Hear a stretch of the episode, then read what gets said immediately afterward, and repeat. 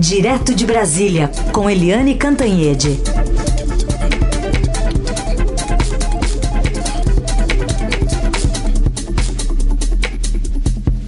Oi, Eliane, bom dia. Bom dia, Raíssa e Carolina, ouvintes. Oi, Eliane, bom dia, boa semana. Vamos começar falando sobre o comportamento do presidente Bolsonaro é, nesse final de semana da Páscoa. Ele aproveitou para ficar bem pertinho dos apoiadores, né? Pois é, é... muito, muito pertinho. O presidente aproveitou o feriado de sexta-feira para dar um rolezinho aqui em Brasília, se encontrar com, com apoiadores, né? Tossiu ali, espirrou, sei lá, é, no punho e depois cumprimentou uma uma apoiadora e que não era uma apoiadora qualquer, era uma idosa do grupo de risco, aliás, tanto quanto ele próprio. Depois, no sábado, ele voltou aí para a rua. É, em tudo isso, o presidente, inclusive, descumpriu um decreto é, do governador do Distrito Federal, Ibanês Rocha, porque o decreto diz que você pode comprar na padaria, mas você não pode comer dentro da padaria. E ele comeu dentro da padaria, ou seja, ele fez uma série de, é, vamos dizer assim, de coisas que ninguém deve fazer, muito menos o presidente da República, que é o primeiro que tem que dar o exemplo para uma população que está assustada, que está sem entender direito o risco que está correndo e que pode morrer. É, no domingo, ontem, o presidente se reuniu com uma série de é, representantes religiosos, uma parte da Igreja Católica, grupos religiosos também é, evangélicos, é, representantes é, judaicos e tal, e fez uma live, uma live longa de quase duas horas. A primeira-dama Michele Bolsonaro estava prevista para também participar, mas não apareceu, hora nenhuma. E nessa live, o presidente, o que foi mais importante dessa live foi o presidente é, dizendo que o coronavírus está começando a ir embora.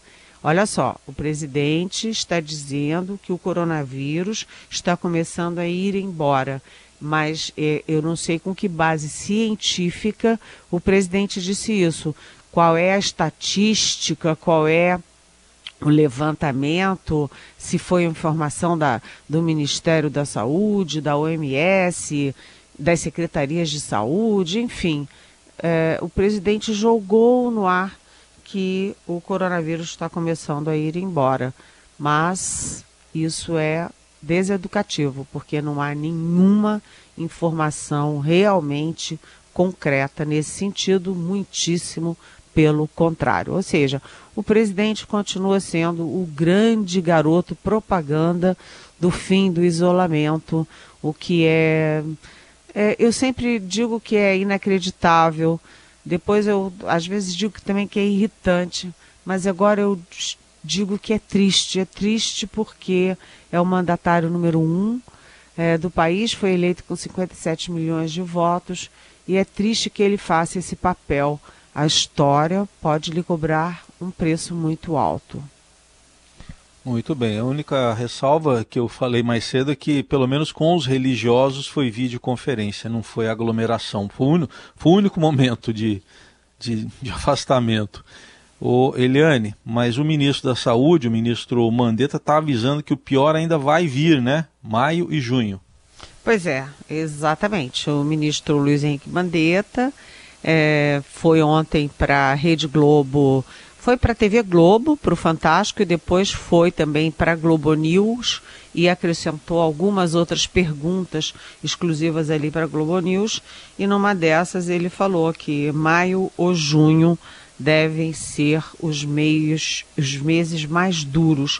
Ou seja, o que, que ele quis dizer? Que é preciso sim manter o isolamento é preciso sim, sim e sim, porque o pior ainda está por vir. Do ponto de vista de governo, o ministro Mandetta defendeu uma fala única e admitiu, aspas, brasileiro não sabe se escuta o ministro da Saúde ou o presidente da República. Obviamente, ele falou isso admitindo que isto causa uma confusão na compreensão das pessoas e no tratamento, no, no enfrentamento ao coronavírus. Isso no Palácio do Planalto, essa declaração dele foi é, entendida como uma provocação né? O Mandetta, se a gente olha a entrevista, é como ele tem feito nas outras entrevistas diárias. Ele faz elogios explícitos ao presidente, tipo assim, é, defende o direito e o dever do presidente de alertar para os riscos da economia, que é uma preocupação legítima do presidente, mas ao mesmo tempo ele manda vários recados sutis às vezes nem tanto sutis, é, subliminares, às vezes não tão subliminares, defendendo isolamento e dizendo que é, ele inclusive fez ali uma comparação com os diabéticos, né? Você é médico, tem um paciente diabético e você diz para ele não coma doce, não coma doce. E aí ele continua se entupindo de doce, continua se entupindo de doce. E aí você avisa, olha, você vai perder uma perna, você pode perder, perder a visão, etc. Mas você continua cuidando do paciente mesmo assim. Ou seja, o, o Mandetta, nesse momento, me deu a sensação de que ele estava falando para o povo brasileiro que está voltando às ruas, né? Está voltando nas capitais. Isso é, vem sendo feito é, gradativamente e claramente e também para aquele outro paciente dele, aquele outro alvo dele, que é o presidente Bolsonaro. Ou seja, a gente hoje vai ter muito bastidor em Brasília, da turma do Mandetta é, conversando e ali vendo os efeitos das declarações dele na, na entrevista ao, à Globo e à Globo News. E você também vai ter o presidente Jair Bolsonaro dentro do Palácio do Planalto e dentro do Palácio Alvorada discutindo intensamente é, o que fazer com essas declarações do ministro da Saúde. Lembrando que agora o presidente está é, tá tendo dois reforços, reforços importantes no Planalto. O Carlos é, Bolsonaro, que é o, o filho número dois, está lá dentro. Né, o tempo inteiro, e o Flávio Bolsonaro, o senador, que é o 01, também tem participado ativamente das reuniões. Ou seja, eles dois não vão dizer, ah, que nada, pai, deixa para lá. O ministro é assim mesmo, ao contrário. Eles vão atiçar a ira do presidente contra o ministro.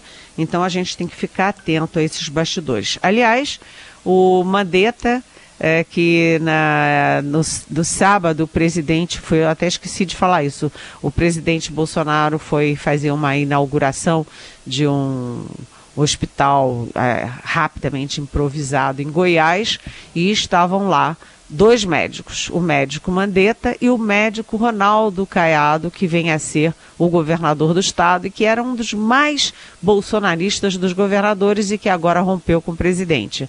Os dois médicos de máscara e os dois médicos se recusaram a participar daquele espetáculo grotesco do presidente atraindo multi... multidão não, porque não tinha multidão, né? Com aquele com um grupelho ali de apoiadores. Aliás, o presidente, na hora de ir embora, ali na, na pista é, do aeródromo, dali deu um tchauzinho, tchauzinho, mas a pista estava bem vazia, não tinha multidão não.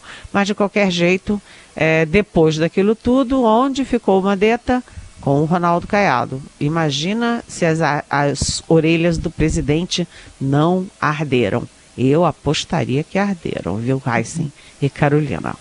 E, e, eu vi também pela transmissão que o, o Caiado até deu a mão, né, pelo presidente, enfim. Não sei como é que está a relação deles depois das críticas que o governador fez, né, ao presidente, mas pelo menos ali na frente da transmissão eles apertaram as mãos, Caiado e Mandetta que não não fizeram essa caminhada aí com o presidente, né, ao lado dele com os apoiadores. Ali, aliás, aliás, Carolina, o Caiado, o médico Caiado, botou aquele alquinho gel básico na mão do presidente. Detalhes importantes para se ver numa, numa Símbolos, né? né? Exato.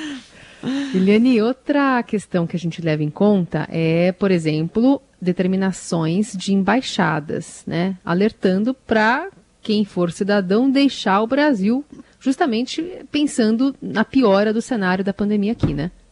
Pois é, começou com os Estados Unidos. Os Estados Unidos, dia 24 de março, mandou uma orientação é, por escrito para que os americanos, norte-americanos, no Brasil saíssem do Brasil rapidamente e voltassem para os Estados Unidos. Depois foi a Alemanha que também fez é, uma carta recomendando aos seus nacionais para saírem já do Brasil e voltarem para a Alemanha. E agora também tem a Itália. Né? A Itália também é, fazendo uma orientação no mesmo sentido, ou seja, Estados Unidos, Alemanha e Itália. É, a alegação é a mesma, é de que o Brasil está às vésperas, tem uma forte expectativa, perspectiva é, e uma escalada de casos e de mortes, ou seja, voltem correndo. Eu acho interessante isso, né? Como assim? Porque os Estados Unidos são o país número um, tanto em número de casos, mais de meio é, milhão de casos e confirmadíssimos e também quase 22 mil mortos. Gente, nós estamos falando de 22 mil mortos no maior, é, na maior economia do planeta, né? na, na potência mundial. E mesmo assim, eles preferem, os países preferem que uh, os seus nacionais saiam do Brasil e voltem para os países. Possivelmente, eles não dizem isso claramente, mas porque aqui no Brasil é, a expectativa é de falta de leito, falta de respirador, falta de condições de atendimento. Se muita gente adoece ao mesmo tempo e você tem cumulativamente, além do, do, do, coronavírus, você tem uma fase agora de dengue, chikungunya, H1N1, é, enfim, essas coisas, sarampo, essas coisas vão se acumulando e mais a crise respiratória, que aliás é uma coisa muito importante para a gente acompanhar, porque o número de internados com crise respiratória aumentou, explodiu e entram, eles entram e saem dos, dos, hospitais, ou vivos ou mortos, com atestado de crise respiratória aguda. Mas a gente sabe que o maior sintoma do coronavírus é exatamente crise respiratória aguda. Então, uh, é possível que esse, autodiagnóstico de crise respiratória aguda esteja escondendo, escamoteando, não por intenção mas por falta de teste, um número real de mortos e de é, contagiados por coronavírus no Brasil. Mas, de qualquer jeito, esses países estão pedindo para as pessoas ir embora, porque, obviamente, eles têm informações da sua inteligência, dos seus é, experts em, em, em inteligência, dizendo que a coisa no Brasil vai ficar muito feia. Participação de Eliane Cantanhede, direto de Brasília. A gente fala agora de economia, porque saiu um relatório do Banco Mundial prevendo uma, um encolhimento de 5% na economia brasileira neste ano, né, Eliane? É, é a gente está tendo. Vem crescendo aí o tamanho do desastre, né? O, você já teve uma expectativa de crescimento de zero, é, 0,01 o que significa não crescimento, estagnação total. Naquele momento se achou pouco. Depois você teve, isso eu estou falando de autoridades brasileiras, né? Depois você um, é, uma previsão de menos 0,2% é, e é, depois, agora já no feriadão, o ministro é, Paulo Guedes, ministro da Economia, falando numa videoconferência com senadores, ele admitiu que é, na, na, num cenário ruim, ele admitiu diferentes cenários, mas que num cenário ruim isso poderia chegar a menos 4%, que já seria uma grande tragédia. Todo mundo muito preocupado. Mas agora o Banco é, Mundial faz uma previsão para a América Latina de queda média no PIB de 4,6 mais ou menos, 4, entre 4,6 e 4,7 e de menos 5 para o Brasil. Ou seja, é, se cair em 5% é, em 2020, isso vai ser a maior recessão do Brasil em 120 anos. É de uma dramaticidade enorme.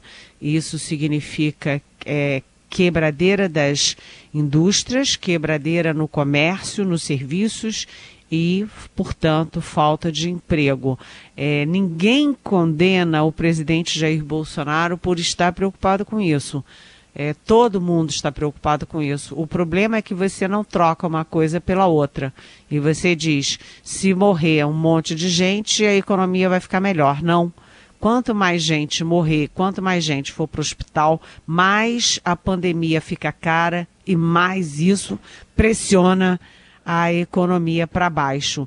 Portanto, é, o que tem que fazer é o que, na verdade, os setores do governo tentam fazer. O presidente fala uma coisa, o governo está fazendo outra, que é sim, fazer o isolamento, sim, que é a única vacina possível para a pandemia. E, ao mesmo tempo, injetar recursos para tentar é, salvar empregos e salvar empresas.